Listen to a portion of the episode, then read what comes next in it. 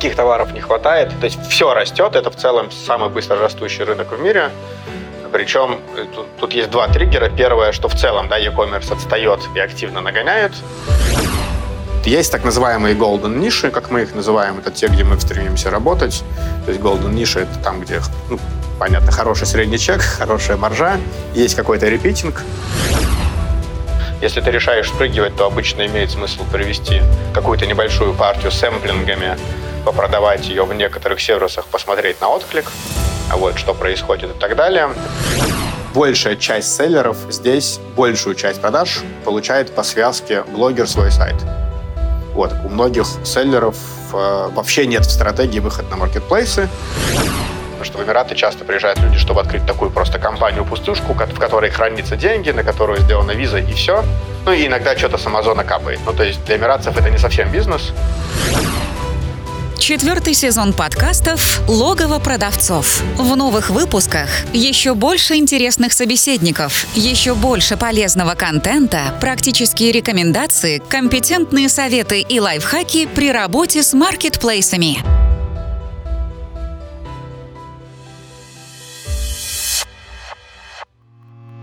Всем привет! На связи Дэн Ветренников и это подкаст «Логово продавцов» подкаст комьюнити продавцов маркетплейсов Seller Den, в котором мы вместе с экспертами, продавцами и представителями маркетплейсов обсуждаем всевозможные аспекты работы с маркетами, истории успеха и факапы. Поехали!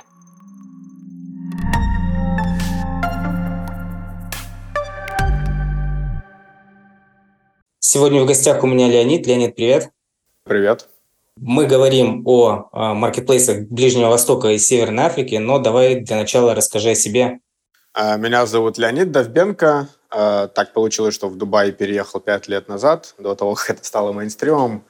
В прошлом вообще занимался бизнесом по автоматизации ресторанов, владею несколькими IT-компаниями примерно десятью. А, и вот, вот два года назад, получается, чуть больше как начал заниматься в Дубае e-commerce. Мы сначала запустили сервис Yellow Market. Это по аналогии с Яндекс.Лавкой, самокатом, с 15-минутной доставкой из дарксторов. Вот. Ну и дальше история была такая, что мы начали продавать то, что у нас есть в наших дарксторах во многих маркетплейсах одновременно – вот, и эта штука пошла, и со временем в итоге трансформировалась в Hub, в сервис, который позволяет селлерам продавать во много маркетплейсов с нашего фулфилмента, с наших, э, с наших, с наших юрлиц и так далее. Вот, э, собственно говоря, жена, дочка, 10 лет, живу в Дубае, кайфую. Супер. А, давай поговорим, перейдем к теме, поговорим, собственно, о рынке e-commerce. Если говорить в общем, а, что ты можешь сказать о рынке e-commerce Ближнего Востока, Северной Африки? Чем он похож или чем, может быть, он отличается от российского? Ну, он, наверное, похож на российский рынок какого-нибудь 2010 года, то есть э, все только начинается. Э, это видно по общим цифрам. Например, э, сейчас в Мена-регионе на 250 миллионов населения на маркетплейсах находится примерно 30 тысяч селлеров, официальная статистика. Вот. Ну, а в России там на 130 миллионов их там, кто-то говорит 600 тысяч, кто-то говорит миллион, ну, типа там в 10, 20, 30 раз больше. А, вот. При этом понятно, что размер региона, в котором 250 миллионов человек живет, он, он больше э, российского. Вот, то есть э, все только начинается, да, уже есть какие-то первые большие площадки, пошли первые консолидации, но основное отличие, что таких системных э, игроков развитых которые являются вещью в себе и работой с которой можно построить бизнес целиком это до, как Wildberries, Amazon, например. Здесь пока еще не сформировалось. То есть сейчас пока это больше про омниканальность, ну или как в России, там, не знаю, в 2013, я помню, типа все шли не на Wildberries, а делали сайт и гнали на него рекламу. И это работало. То есть селлеры так работали. Вот здесь сейчас такое еще время – 72 площадки в онлайне работают в регионе в общей сложности. Да, ну, то есть это вот не история, как выйти на ВБ за неделю, а во сколько тебе площадок нужно выйти, чтобы сформировать значимый бизнес. Э, ну, вот, вот сейчас такая стадия рынка. Угу, 72 площадки. Ну, есть, наверное, какие-то топовые, которые имеют больше всего аудиторию. Какие маркетплейсы больше всех популярны? Да, это ну, на Amazon. То есть э, здесь рынок э, чуть-чуть посложнее поделен с точки зрения on-demand и не on-demand, скажем так. Да? То есть вот есть Нун и Amazon, которые похожи на Wildberries и Озон, да, и вот примерно все так же работает. Единственное, что доля собственного ритейла – у Нуна и, и, и, и Амазона здесь она кратно выше, чем то, к чему привыкли думать, видеть на Wildberries, например. Ну, то есть у них прямые продажи там порой достигают 80% в конкретных категориях. То есть пока это больше ритейл, чем marketplace, но потихонечку доля маркетплейса растет. А, вот, ну, это такие, наверное, две самые основные площадки. Но и при этом есть on-demand площадки, которые похожи как бы на Delivery Club и на Яндекс Еду, которые раньше были агрегаторами доставки еды из ресторанов, то есть они сейчас эволюционировали во все, что угодно, то есть там есть доставка чего угодно, и в целом тоже работает по модели селлера, то есть селлер туда заходит, например, с подарками, с ювелиркой, с одеждой, и также там это продает. Вот. И, собственно говоря, у них тоже достаточно большая аудитория, э, много людей, но понятно, что это не для всех товаров подходит. Угу. А, Каких товаров не хватает э, на рынке? Есть ли какие-то сервисы аналитики, которые позволяют э, понять дефицит товаров? Э, да, ну в целом подход к аналитике очень похож э, на российский, то есть э, есть сервис ну, глобальный по Амазону, называется Helium, ну наверняка все, кто с Амазоном сталкивался, его знают. Э, вот конкретно здесь локальный у нас есть стартап – от Дарьи, который называется Salimatics и Sellscreen, они в России тоже работают. В целом это такой, получается, единственный мультивендорный портал. Ну, там есть, там есть много маркетплейсов, причем с достаточно длинной уже историей продаж, то есть достаточно точно можно прицелиться. Вот. Ну и есть какие-то инструменты конкретных сервисов, которые предоставляют. Ну, наверное, Salimatics, ну вот для нас Salimatics, наверное, основной инструмент, то есть мы в нем живем каждый день. А, вот. И, ну, особенность в том, что в целом эм, каких товаров не хватает. То есть все растет, это в целом самый быстро растущий рынок в мире. Причем э, тут, тут есть два триггера. Первое, что в целом да, e-commerce отстает и активно нагоняет нашу часть света. Много людей из офлайна переходят в онлайн, все больше и больше людей начинают в целом покупать в онлайне, и доля пока и доля людей, которые постоянно покупают в онлайне, она стремительно растет и все еще сильно отстает там нашу, да, и, собственно говоря, предполагается, что она достаточно бодро вырастет. Вот, на второе в целом, то есть население этого региона собирается удвоиться э, в течение 10 лет, и это, соответственно, второй э, триггер роста, из-за этого все. Ну вот, например, там, а только Amazon, только в Дубае собирается вырасти в 7 раз за 3 года. Вот, э, только, только одна площадка. Они сейчас анбордят 600 селлеров в неделю только в Дубае. Э, вот. Ну и, собственно говоря, из-за этого все категории, понятное дело, растут. Вот. Есть так называемые golden ниши, как мы их называем, это те, где мы стремимся работать. То есть golden ниши – это там, где, ну, понятно, хороший средний чек, хорошая маржа, есть какой-то репитинг, то есть клиенты повторяют заказы, да, то есть это что-то, что расходуется. Эм, и э, где мало конкурентов, и собственный ритейлер маркетплейса не начал этой нишей там плотно заниматься. Вот. Ну и в Golden в категории входит самая популярная сейчас и самая быстро растущая ниша, как это ни странно, это мелкая кухонная техника, а, вот, ну, по размеру самая большая. Вот. Дальше там косметика, витамины, БАДы, а, ну, пэт-фуды, а, всякая бытовая химия и так далее. Вот. И отдельный сегмент, который вот мы сейчас начали развивать, это товары для диабета – Э, ну, и они бывают, а это такая макрокатегория, потому что в ней бывают и, и приборы, и микротехника, и продукты питания. Да, но типа 40% населения страдает этой формой заболевания здесь, так или иначе. И, в общем, такая большая местная проблема, и ее там, с разных сторон все решают. Кто-то приборы делает, кто-то там еще что-то, кто-то шоколадки без сахара, кто-то еду без глютена. Э, и вот все этим занимаются. Это такая достаточно классная тоже ниша. Угу. А, смотри, если, к примеру, я продавец э, из России хочу выйти, рынок, э, выйти на рынок в Дубае, э, можно ли разделить на какие-то этапы и какие этапы вот, для меня, как продавца, нужно мне пройти, чтобы выйти на этот рынок? Ну, первый этап, наверное, это аналитика, посмотреть на свою нишу через аналитику, на, на конкурентов, на уровень конкуренции в нише, на, на, средний, на средний чек. Очень часто по многим категориям средний чек выше, чем в России в 2-3 раза. так называемая арабская надбавка к цене. Здесь ну, все дороже, уровень жизни выше, и поэтому одни и те же товары могут стоить сильно дороже, чем, чем в России. И это как раз-таки ну, создает вот эту гипермаржу, которая прощает поначалу очень много ошибок. Вот. И после аналитики ты смотришь на размер ниши и принимаешь решение, ты идешь или не идешь. Вот, потому что, ну вот по нашему опыту, там какой-то первый эксперимент обходится в 15-20 тысяч долларов там на первые три месяца, ну вот просто пощупать, э, привести товар, начать продавать, понять, сходится экономика, не сходится, это примерно такие затраты. Вот. Ну и чтобы в них прыгнуть, надо смотреть на аналитику. Дальше, если ты решаешь спрыгивать, то обычно имеет смысл привести какую-то небольшую партию сэмплингами, попродавать ее в некоторых сервисах, посмотреть на отклик, вот, что происходит и так далее. Вот, если отклик есть, то дальше процесс сертификации и регистрации товаров в таможне, завоз партии товаров в страну через таможню и выход на маркетплейсы, на системные площадки, на Нуны, Амазоны и так далее. Вот.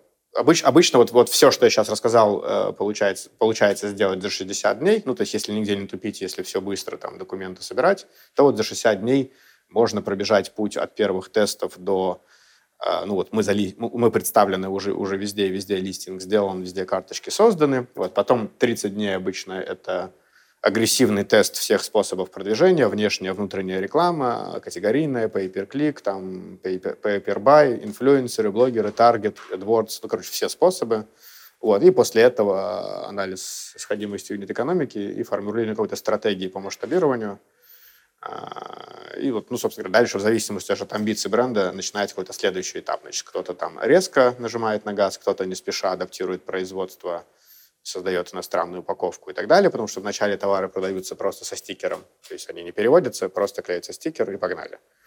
А, ну вот, то есть такие этапы, то есть вот за 90 дней, 60 дней залистоваться, 30 дней потестировать, и из этого формулируется какая-то стратегия на год, которая включает в себя поставки, Э, дотации маркетинга до тех пор, пока мы не разгонимся до нужных оборотов, ну и, и какую-то адаптацию производства э, к этой части света, если это необходимо.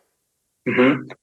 Леонид, а как выбрать э, площадки для первоначального старта, есть ли какие-то критерии? То есть, наверное, скорее всего, это будет Amazon, Noon, а остальные маркетплейсы из 72, как выбрать? Ну, это зависит от, от товаров, э, то есть там есть, там есть, э, если это тема подарков, там под них подходит еще там примерно 5 штук.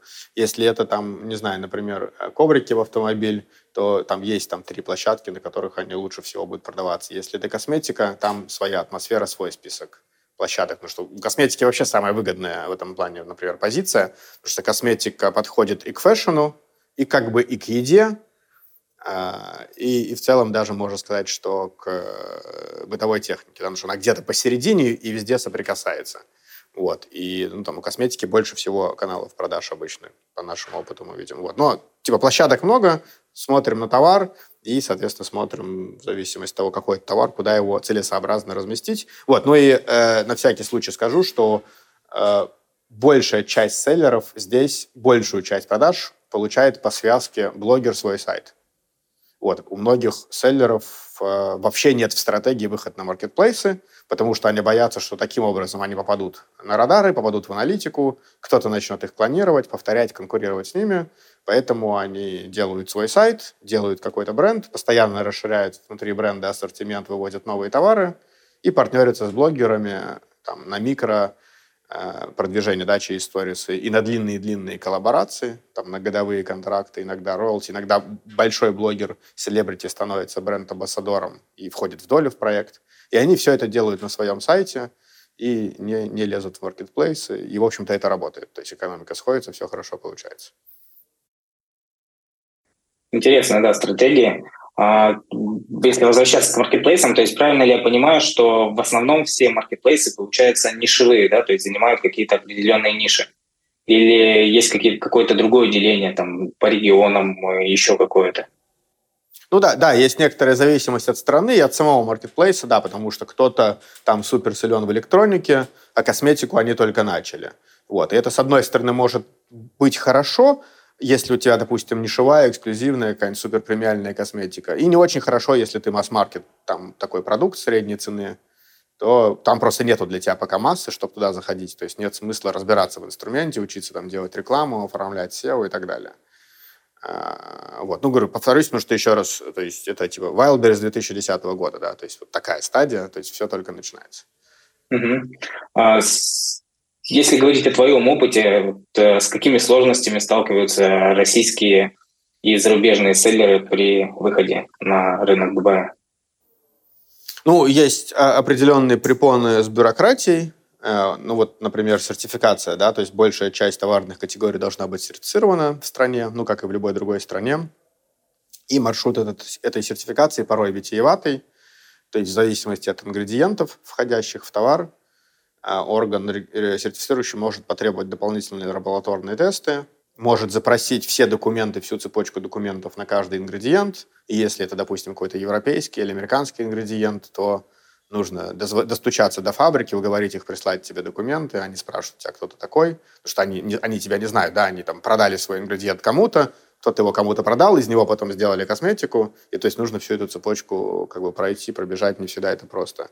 Вот. Ну и лабораторные тесты сами по себе дорогостоящие и длинные упражнения, а, вот, и, из-за которых в итоге процесс сертификации там может обойтись, там, не знаю, в 500 долларов за позицию суммарных расходов, э- и там 3-4 месяца времени. Вот, ну, то есть просто потеря времени на бюрократии. Вот вторая препона – это ну, правил, да, ну, то есть в целом, да, то есть если ты сам по себе приехал в Дубай и выходишь сюда, то чтобы там на маркетплейсы выйти, тебе нужна все-таки компания счет в банке, вот, и в Дубае это стоит там 20 тысяч долларов и в среднем занимает там, 4-6 месяцев открыть юрлицо и счет в банке. Вот, и тому человеку, который первый раз приехал, ему непонятно, почему так, да, потому что у нас это не так. У нас ты, если нужна компания, она у тебя появляется через час вместе со счетом, вот, и все банки начинают тебе тут же звонить и предлагать свои услуги. Здесь, здесь не так это устроено. Вот, это получается такая бюрократия, ты в этом застреваешь, ты уже тратишь деньги, а когда пойдет первая выручка, непонятно. Э, вот, э, вот. Ну и, и, и последнее, наверное, международная логистика. Понятно, что первую партию 100-300 килограмм, вне зависимости от товара, эффективнее всего перебрасывать самолетом быстро, чтобы максимально быстро начать продажи. Вот. Ну а потом для многих типов товаров самолетная логистика э, приводит к убытку в юнит-экономике, да, то есть, ну, там, не знаю, если это вода, то самолетом просто дорого, да, то есть самолет дорогой транспорт, там косметики, витаминам не без проблем туда укладывается в экономику, а тяжелые товары нет. И нужно делать поставку контейнером, там, по морю или на фуре, это занимает 20-25 дней, ну, сам по себе путь, да, от Москвы до Дубая по суше или по воде. А, ну и понятно, что имеет смысл, даже если это сборный груз, сборный контейнер, там 3, 4, 5 палет отправить. Ну и дальше включается такая штука, что нужно планировать, да, то есть тебе нужно 3-4 палета товара отправить, их нужно заранее произвести, спланировать так, что пока они доедут, ты не улетишь нигде на маркетплейсах out of stock, потом спланировать следующую поставку. Вот, ну, то есть начинается такой цикл. Ну, все селлеры, кто торгуют э, из Китая, знают, то есть они с таким же сталкиваются. Вот здесь вот, это, ну, для российских брендов, которые производятся именно в России, это порой бывает неожиданно, что в России все-таки внутри страны все сильно быстрее. Вот, и из-за этого цикла приходится там и сроки годности планировать, и, ну, это кучу всего вот этого. Ну, вот, наверное, такие основные сложности. Ну, в целом у нас так, так наш проект и появился. То есть мы когда э, пока делали наш дарксторный бизнес, к нам, наверное, компания 500 пришло и сказали, что вот мы хотим выйти в Дубай, вот мы совсем с этим сталкиваемся, а можно мы, ну, типа, давайте вы товар завезете на себя, давайте вы у себя на даркстор его положите, и давайте вы в свои аккаунты его залистуете, и все. И, и вообще-то у вас там еще есть маркетологи, можете нам там рекламу полить, посмотреть на трафик. Вот. И мы такие сказали, о, так классно, типа, давайте тогда сделаем из этого продукт. Ну и так и появился Yellow Hub, который, в общем-то, вот эту штуку предоставляет под ключ, да, что тебе вот все это не нужно, что как бы человек пользуется, селлер пользуется всей нашей инфраструктурой, технической, складской, юридической, разрешениями, там, лицензиями на импорт, командой, которая сертификацию умеет делать, и получается, что ему э, быстрее, э, он быстрее добегает до первой выручки и понимает, что ему дальше делать. Угу. Здорово. А если возвращаться к бюрократии, если возвращаться к вот этим долгим срокам а, регистрации юридического лица, счета в банке, то есть ли какие-то помощники, которые это делают, э, сколько это примерно стоит, э, и там, есть ли вообще такой рынок, или все приходится делать самому, и никто тебе в этом не поможет? Э, ну, типа, здесь как бы все-таки создание юрлиц и там аппликации в банке, это в целом, ну, все достаточно диджитализировано. То есть я первую свою компанию сделал полностью сам. Я, ну, мне очень было важно разобраться, я не нанимал юристов. Я все вот и до прошел, сам открыл компанию, сам открыл несколько счетов в нескольких банках. Там заняло, конечно, время, пришлось повозиться, но, то есть это возможно. Вот. А в целом, ну, типа вот пошлина за открытие компании – в Дубае, да, то есть ну, вот все затраты, которые ты напрямую платишь э, государственному органу, это примерно, э, ну, не знаю, там 8-9 тысяч долларов, да, вот ты когда делаешь компанию, вот столько стоит ее создать, это там лицензия, какие-то визы, какие-то обязательные безвозмездные платежи, скажем так, в пользу государства. Вот. И понятное дело, что существует тысячи компаний, которые могут помочь, которые ну, могут собрать с тебя все документы, сами их подать куда нужно, что-то там пропинговать. Обычно у этих компаний больше опыта в заполнении документов. Они лично знают конкретных людей, при каких-то проблемах могут лично сходить с кем-то, поговорить, что-то ускорить. Вот. И обычно эта услуга стоит еще там, там 10-15 тысяч долларов сверху вот, за то, что все это сделают за тебя. Вот. Иногда это приводит к значительному ускорению, упрощению, иногда это то же самое, потому что ну, есть какая-нибудь сложная ситуация, что там одно дело, когда ты сам делаешь компанию, где ты стопроцентный владелец, вот. Другое дело, когда там бывает более сложная конструкция, то как бы э, там может, может подзатягиваться. Вот. Но открыть компанию само по себе это несложно. Это в любом случае там за месяц все справляются, кто-то за пару дней. То есть это ну, doable. Самое сложное – это открыть банковский счет – вот, потому что эмиратцам важно, чтобы компания была реальная, у нее были какие-то офис, сотрудники, контракты и намерения. Потому что в Эмираты часто приезжают люди, чтобы открыть такую просто компанию-пустушку, в которой хранятся деньги, на которую сделана виза, и все. Ну, и иногда что-то с Амазона капает. Ну, то есть для эмиратцев это не совсем бизнес. Они такие компании не очень любят и не очень охотно открывают счета. А, и, ну, и, и приходится достаточно долго им, во-первых, показывать какую-то свою российскую или иностранную историю из дома о том, почему, откуда ты вообще все эти деньги взял, кто ты вообще такой, что у тебя за душой, и потом долго им доказывать, что ты как бы не, ну, там, не помойку открываешь, а настоящую компанию, собираешься что-то делать, и вот это все. Вот. И поэтому открытие счета в банке э, ну, как бы такая достаточно длинная, сложная процедура. Угу. А как э, на Ближнем Востоке относятся вообще к российским предпринимателям? Есть ли какие-то особенности там, менталитета? Достаточно хорошо относятся к российским предпринимателям. То есть в самом начале СВО были какие-то там вопросы. Ну, например, наши там иностранные инвесторы какое-то время избегали со мной встречаться в публичных местах. Вот, они так говорили, мы, то есть, то есть, типа, то есть мы, мы все, все норм готовы там ходить в гости и так далее, но просто не понимаем, как как отреагируют другие, то есть что, что будет с этим происходить и так далее. А, вот. Но это было, наверное, там полгода, потом как бы все прошло, и как бы наоборот, то есть сейчас, ну, я бы так сказал, что местами среди местных модно тусоваться с русскими, делать с ними бизнес. То есть все-таки у нас хорошая репутация предпринимательская, айтишная особенно.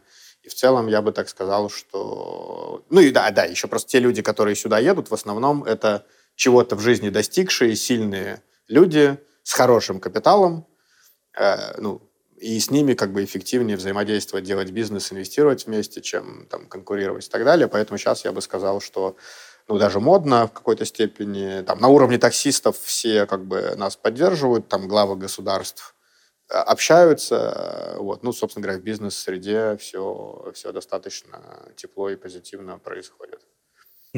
А можешь э, рассказать, может, про особенности менталитета на Ближнем Востоке? Ну, связанного именно с предпринимательством? А, ну, в целом, э, не знаю, то есть, как бы, какие особенности. То есть, там немножко все медленнее, э, ну, очень важно, там, ну, не знаю, там очень важна офлайн часть, то есть в офлайне сильно быстрее, лучше все двигается, чем по зумам. Вот, то есть такая, ну, понятно, в силу их религии и таких традиций. Вот, очень, важ... очень мультинациональная среда, да, то есть здесь есть все национальности мира, и поэтому, э, ну и в каждой компании тоже должно быть люди из разных национальностей, потому что так иногда бывает быстрее, ну, там, если там тебе нужно с кем-то договориться, и у них там, не знаю, египтянин, а у тебя тоже есть египтянин, они быстрее просто договорятся. Потому что во всех сложных вопросах лучше всего разговаривать на родном языке, а не на ломаном английском.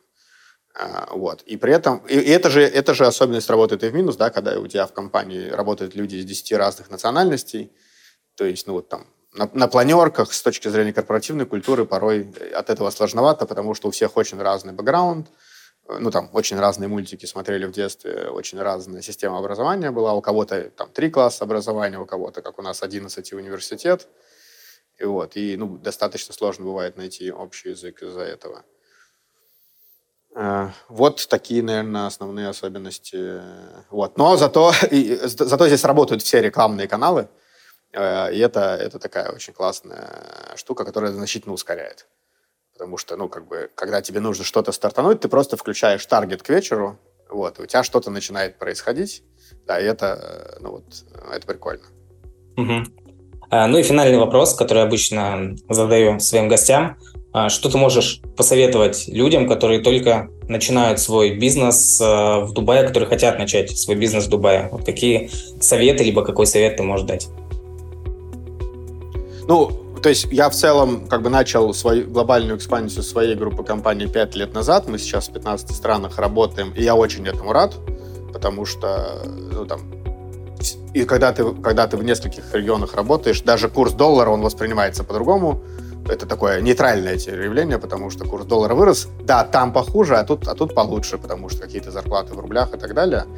А, вот, поэтому, то есть, ну, мне кажется, что с учетом а, там локдаунов, войн и всех этих прочих событий, то есть диверсификация это очень важна, и там, наверное, нет ничего лучше, чем иметь, доход в разных странах, в разных валютах, иметь юрлица в разных странах, в разных валютах и счета, вот, и чтобы иметь возможность свободно перемещаться. Поэтому я думаю, что в любом случае там каждый бизнес должен быть диверсифицирован. Кстати, так думают сейчас не только наши предприниматели, но у нас очень много клиентов из Англии, с точно такой же историей, что в Англии жуткая рецессия, в e-commerce падает, ничего не продается, вот бренды текут к нам сюда с такой же формулировкой, что, блин, типа, мы хотим, типа, работать еще и в Индонезии, и в Азии, и, типа, и вот в Дубай зайдем, чтобы, как бы, не зависеть от конкретных, от одного города, от одной страны, от, ну, от одной ситуации.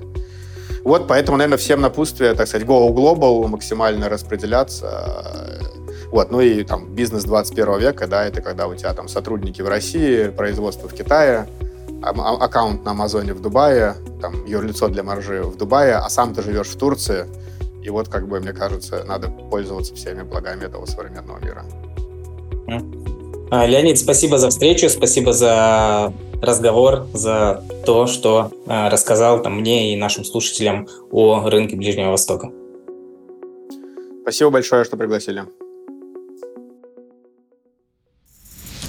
Чтобы не пропустить следующий выпуск, подписывайся на подкаст, ставь лайк и заходи на сайт логово продавцов sellerden.ru sellerden.ru